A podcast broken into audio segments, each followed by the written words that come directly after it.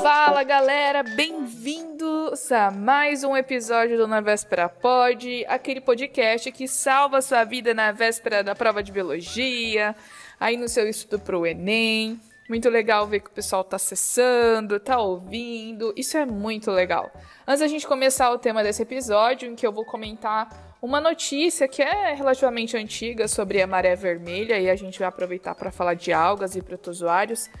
Mas eu queria lembrar que você não pode deixar de seguir lá o nosso perfil no Instagram. Tem poucos seguidores ainda, mas por que, que é legal você seguir lá no Instagram? Porque às vezes a gente vai precisar de recursos visuais, né, com imagens, que na biologia acaba sendo importante. Então, por exemplo, a gente começou uma série sobre composição química dos seres vivos, né?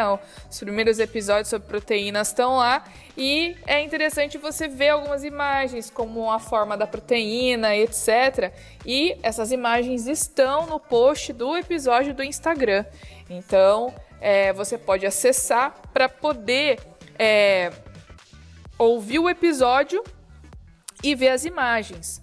Inclusive, você pode pegar o seu caderno, pode fazer as anotações, acompanhando as ima a imagem tá no Instagram e ouvindo o episódio enquanto você está no Spotify, e, enfim, o, o aplicativo que você usa para ouvir aí os podcasts, né? Então não esquece de acompanhar o nosso Instagram, que é o arroba na véspera pod.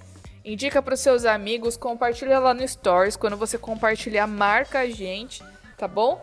E aperta os cintos, pega seu caderno, enfim, o que você usa aí para estudar, que a gente vai começar o nosso assunto de hoje.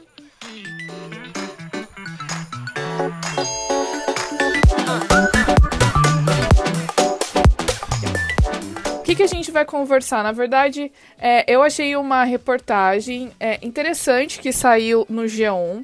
O link dessa reportagem vai estar tá descrito aí na descrição, vai estar tá na descrição do podcast, que é a respeito de uma toxina que foi encontrada na, na, nas águas ali do mar de Santa Catarina.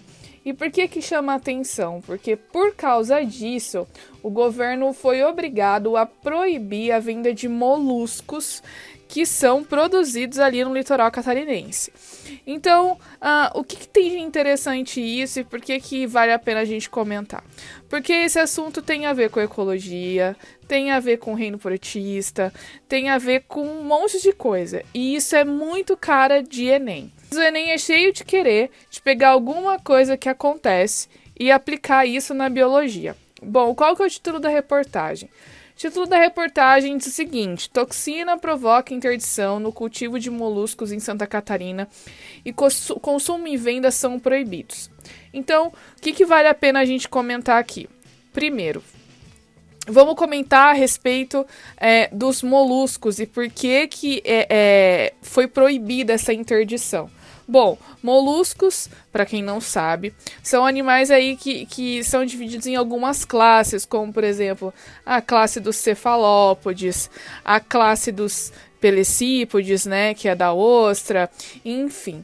Só que esses moluscos que são produzidos aí, que é no caso que são as ostras, que, que Santa Catarina é bem famosa, é um o maior produtor de, de, de, mexilhões de ostras aí do Brasil, é que esses moluscos eles se alimentam por filtração.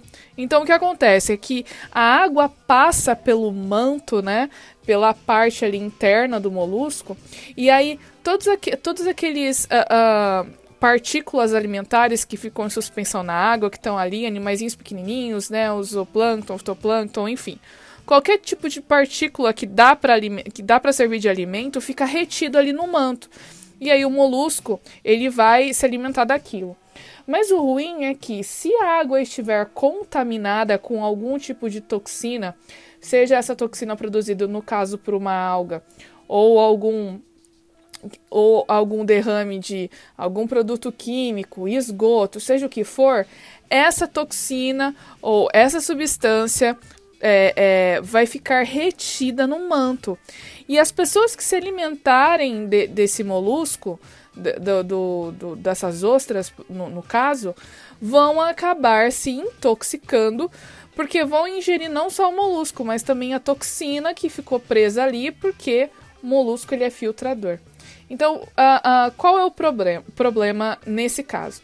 O problema nesse caso é que Uh, ali na, naquela região do litoral de Santa Catarina houve uma grande proliferação de algas que são conhecidas como maré vermelha. Né? A maré vermelha tem, ela tem esse nome porque ela muda a coloração da água, mas o que acontece é que ela produz uma substância que é tóxica.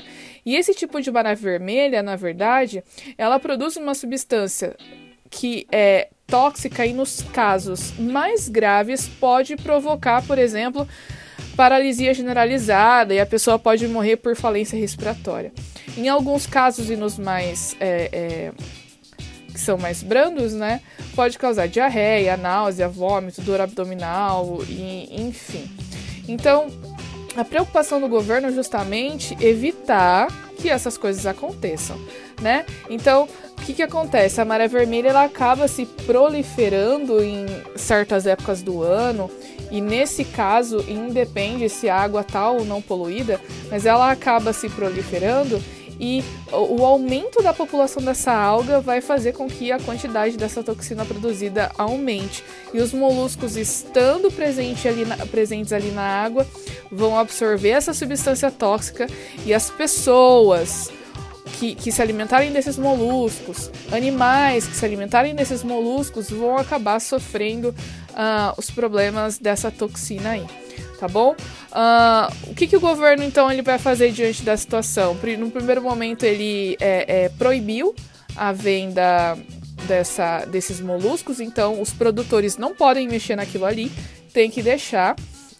E aí, a cada 15 dias, ele costuma fazer uma análise da água para ver se a toxina ainda está presente, né? Porque o, esses moluscos, eles, ao mesmo tempo que eles ficam com essa toxina retida, quando essa toxina ela é eliminada da água, e isso acontece com o tempo, né?